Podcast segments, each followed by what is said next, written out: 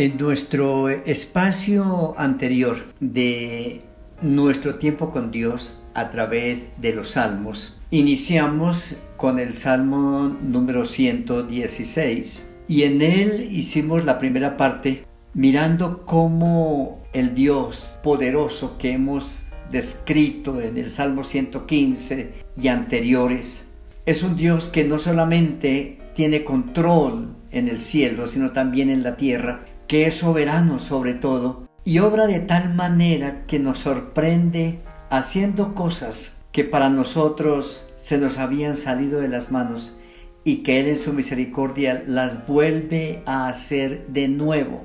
Y decíamos que esos eventos, esos portentos que Dios obra a nuestro favor, no son más que una oportunidad, una posibilidad para no quedarnos callados, sino para dar testimonio, para contarle a otros de los hechos portentosos de nuestro Dios. Y ese Salmo 116 podíamos tomarlo y, examinarlo desde diferentes ángulos. Y nos encontramos con un salmo extraordinario en el sentido de el volver a la vida, el volver a la vida. En otras palabras, el de resucitar. Prácticamente la vida se había perdido. Prácticamente la esperanza de la vida estaba en la incertidumbre. Las posibilidades de recuperar la vida se habían perdido. Pero aquí el salmista pasa por una experiencia tan extraordinaria que no puede quedarse callado y decir lo que Dios hizo con él. Y hoy nosotros podemos ser también testigos y contarle al mundo de los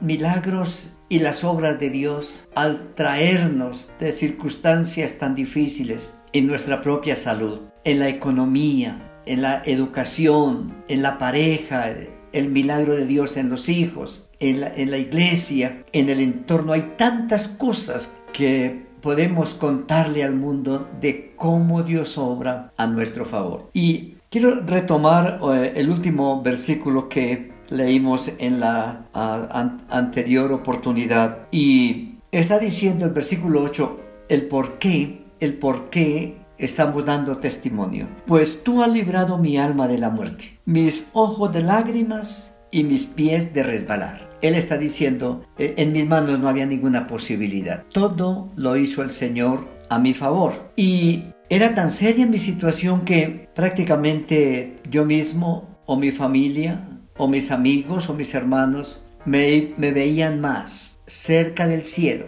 que con posibilidades de permanecer sobre la tierra. Desde la perspectiva de Dios, en el mismo salmo él dice que estimada es a los ojos de Jehová la muerte de sus santos. Y cuando miramos ese versículo podemos notar cómo el Señor toma ese momento que para nosotros es como tan extraño, tan duro, como a veces ah, casi trágico de la muerte, porque es un ingrediente que la vida nunca nos trajo y nos dio, sino que por el pecado lo introdujimos y se convirtió en un enemigo letal para la raza humana. Pero para Dios es una bendición. Y Él está diciéndonos, el salmista dice, desde el punto de vista de Dios, lo más hermoso que me pudiera a mí pasar era estar en la casa del Padre, porque para mi Padre es algo tan grande verme descansar, verme salir del dolor, de la vejez, de la soledad, de la escasez, de la incertidumbre. Estar en su casa es ser victorioso sobre todo eso. Pero también en su misericordia podemos decir,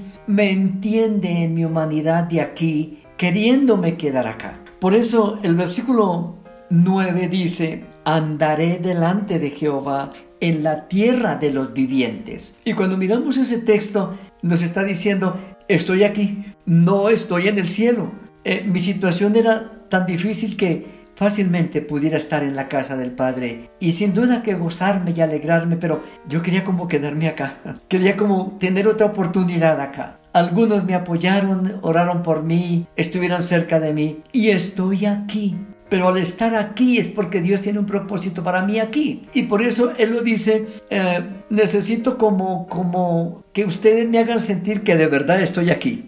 Mi situación fue tan difícil y tan crítica que pareciera que no fuera cierto que de verdad estoy aquí. Y de pronto ustedes que me escuchan han tenido la oportunidad de momentos como esos en sus familias o en alguien que prácticamente estuvo fuera de acá casi, pero volvió a estar aquí, regresó, por eso él dice, andaré delante de Jehová no en las calles de oro, andaré no en la perfección, en la hermosura, en la integridad, en la santidad, entre coros angelicales de voces celestiales. No, estoy aquí en la tierra de los vivientes, en medio del dolor, en medio de la crisis, en medio de la maldad, en medio del pecado. Pero esa oportunidad que Dios me ha dado es una oportunidad para cumplir un propósito que Él tiene para mí y para otros a través de mí. Fue tanto el impacto en mi vida que aprendí a creer, aprendí a creer, aprendí a evaluar las ligerezas de la vida. Dice, creí, por tanto hablé. Versículo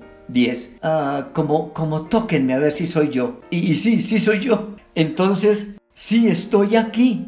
Y a partir de ahora tengo mucho que hablar de lo que Dios hizo por mí al dejarme acá, pero quiero aprender para qué el Señor me dejó acá. Y mis amados, yo creo que eso es importantísimo para nosotros que estamos acá. Otros se fueron, otros ya están con el Señor y para él fue un momento maravilloso porque la muerte de sus santos era maravillosa para Dios, pero nosotros estamos acá. ¿Por qué estamos acá? ¿Para qué estamos acá? ¿Qué planes tiene Dios para nosotros? Dice, por tanto, hablé, porque en la aflicción y en el dolor, estando afligido en gran manera, dije en mi apresuramiento, todo hombre es mentiroso. Estaba diciendo, ah, los momentos aquí son tan duros que uno a veces dice frases que no debiera decir. A veces decimos, no hay en quien creer, no vale la pena. Las circunstancias son tan duras que no se justifica luchar, pero se encuentra con una realidad que Dios dice, te voy a dejar acá otro tiempo. En esta realidad tan dura,